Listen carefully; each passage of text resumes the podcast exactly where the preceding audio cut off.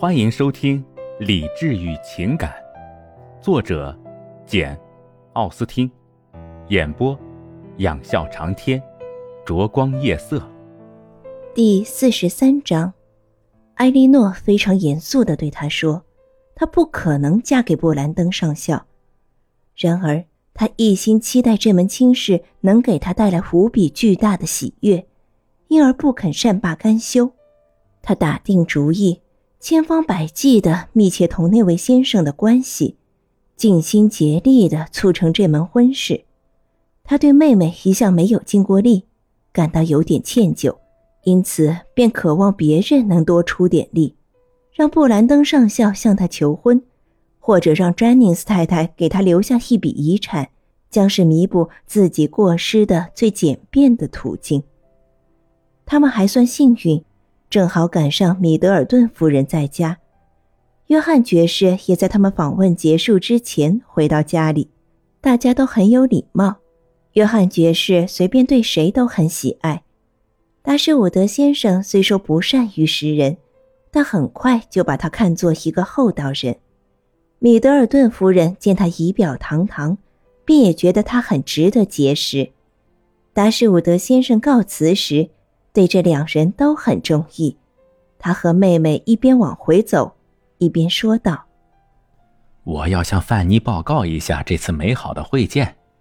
米德尔顿夫人确实是个极其娴雅的女人，我知道范妮就喜欢结识这样的女人。还有詹宁斯太太，她是个极懂规矩的女人，虽然不像她女儿那样娴雅。你嫂嫂甚至可以毫无顾忌的来拜访她。说老实话。”他原来有点顾忌，这是很自然的，因为我们先前只知道詹宁斯太太是寡妇，她丈夫靠卑劣的手段发了财，于是范尼和菲拉斯太太抱有强烈的偏见，认为她和她女儿都不是范尼应该与之交往的那种女人。现在我要回去向她好好的美言一番。约翰达什伍德夫人非常相信她丈夫的眼力。第二天就去拜访詹宁斯太太和她的女儿，她没有白相信她丈夫，因为她甚至发现前者，也就是她两位小姑与之待在一起的那位太太，绝非不值得亲近。至于米德尔顿夫人，她觉得她是天下最迷人的一位女人。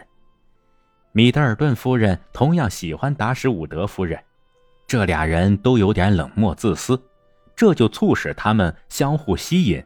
他们的举止得体而乏趣，他们的智力总的来说比较贫乏，这就促使他们同病相怜。不过，达什伍德夫人的这般举止虽说博得了米德尔顿夫人的欢心，却不能使詹宁斯太太感到称心如意。在她看来，她不过是个言谈冷漠、神气傲慢的小女人，见到她丈夫的妹妹毫无亲切之感，几乎连句话都不跟他们说。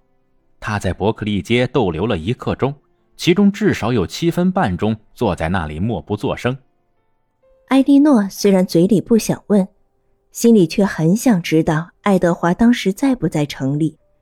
但是，范尼说什么也不肯随意当着艾莉诺的面提起他的名字，除非他能够告诉艾莉诺，爱德华和莫顿小姐的婚事已经谈妥。或者，除非她丈夫对布兰登上校的期望已付诸实现，因为她相信爱德华与埃莉诺之间仍然感情很深，需要随时随地促使他们在言行上尽量保持隔阂。然而，他不肯提供的消息倒从另一来源得到了。过不多久，露西跑来，希望赢得埃莉诺的同情。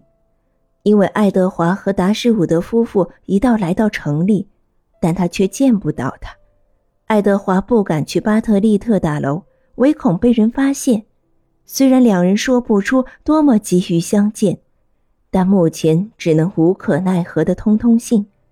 时隔不久，爱德华本人两次亲临伯克利街，证明他确实就在城里。有两次，他们上午出去见约回来。发现他的名片摆在桌上，埃莉诺对他的来访感到高兴，而且对自己没有见到他感到更加高兴。达什伍德夫妇极其喜爱米德尔顿夫妇，他们虽说素来没有请客的习惯，但还是决定举行一次晚宴。于是大家刚认识不久，便邀请他们到哈利街吃饭。他们在这里租了一栋上好的房子，为期三个月。他们还邀请了两个妹妹和詹宁斯太太。约翰·达什伍德又特意拉上布兰登上校。布兰登上校总是乐于同达什伍德家小姐待在一起，受到这一番热切邀请，不免感到几分惊讶，但更多的是感到欣喜。席间将见到费拉斯太太，但艾莉诺搞不清楚他的两位儿子是否也会在场。不过，一想到能见到费拉斯太太，倒使他对这次宴会发生了兴趣。因为虽说他现在不像以前那样需要带点焦灼不安的心情去拜见爱德华的母亲，虽然他现在可以抱着全然无所谓的态度去见他，毫不在乎他对自己的看法，但是他仍然一如既往的渴望结识一下费拉斯太太，了解一下她是什么样的人。此后不久。他听说两位斯蒂尔小姐也要参加这次宴会，尽管心里不很高兴，可是期待宴会的兴致却骤然大增。米德尔顿夫人十分喜爱两位斯蒂尔小姐，他们对她百般殷勤，博得了她的极大欢心。虽说露西确实不够娴雅，她姐姐甚至还不斯文，可她还是像约翰爵士一样。立刻要求他们在康迪特街住上一两个星期。事有凑巧，这样做对斯蒂尔妹妹特别方便，因为后来达什伍德夫妇的请柬中得知，他俩要在设宴的前几天就去做客。这姐妹俩之所以能在约翰·达什伍德夫人的宴席上赢得两个席位，倒不是因为。他们是曾经关照过他弟弟多年的那位先生的外甥女，而是因为他们作为米德尔顿夫人的客人，必须同样受到欢迎。露西很久以来就想亲自结识一下这家人，仔细观察一下他们的人品和他自己的困难所在，并且趁机尽力讨好他们一番。如今一接到约翰·达什伍德夫人的请帖。简直有生以来从没有这么高兴过。艾莉诺的反应截然不同，她当即断定，爱德华既然和他母亲住在一起，那就一定会像他母亲一样，硬要参加他姐姐的晚宴。发生了这一切之后，头一次和露西一起去见爱德华，他简直不知道他如何忍受得了。他的这些忧虑并非完全建立在理智的基础上。当然，也根本不是建立在实事求是的基础上。不过，他后来还是消除了忧虑，这倒不是因为他自己镇静下来了，而是多亏露西的一番好意。原来，露西满以为会让艾莉诺大失所望，便告诉他，爱德华星期二肯定不会去哈利街。他甚至还想进一步加深他的痛苦，便又对他说：“他之所以避而不来。”就是因为他爱我爱得太深了，怕碰到一起隐匿不住。至关紧要的星期二来临了，两位年轻小姐就要见到那位令人望而生畏的婆母了。可怜可怜我吧，亲爱的达什伍德小姐。大家一起上楼时，露西说道：“原来詹宁斯太太一到，米德尔顿夫妇也接跟而来，于是大家同时跟着仆人朝楼上走去。”这里只有你能同情我，我告诉你吧，我简直站不住了。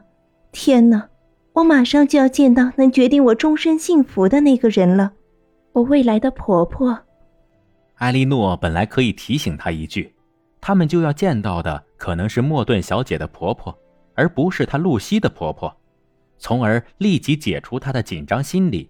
但她并没有这么做，只是情真意切地对她说：“她的确同情她。”这使露西大为惊奇，因为她虽说很不自在，却至少希望自己是艾莉诺妒羡不已的对象。费拉斯太太是个瘦小的女人，身板笔直，甚至达到拘谨的程度，仪态端庄，甚至达到迂腐的地步。她脸色灰黄，小鼻子小眼，一点也不俏丽，自然也毫无表情。不过她眉头一皱。给面部增添了傲慢和暴力的强烈色彩，因而使她有幸免于落得一个面部表情单调乏味的恶名。她是个话语不多的女人，因为她和一般人不同，总是有多少想法说多少话，而就在情不自禁的说出的片言之语里，没有一丁点是说给达什伍德小姐听的。她对他算是铁了心了，说什么也不会喜欢他。感谢您的收听，我是 CV 养笑长天，欢迎订阅，我们下期见。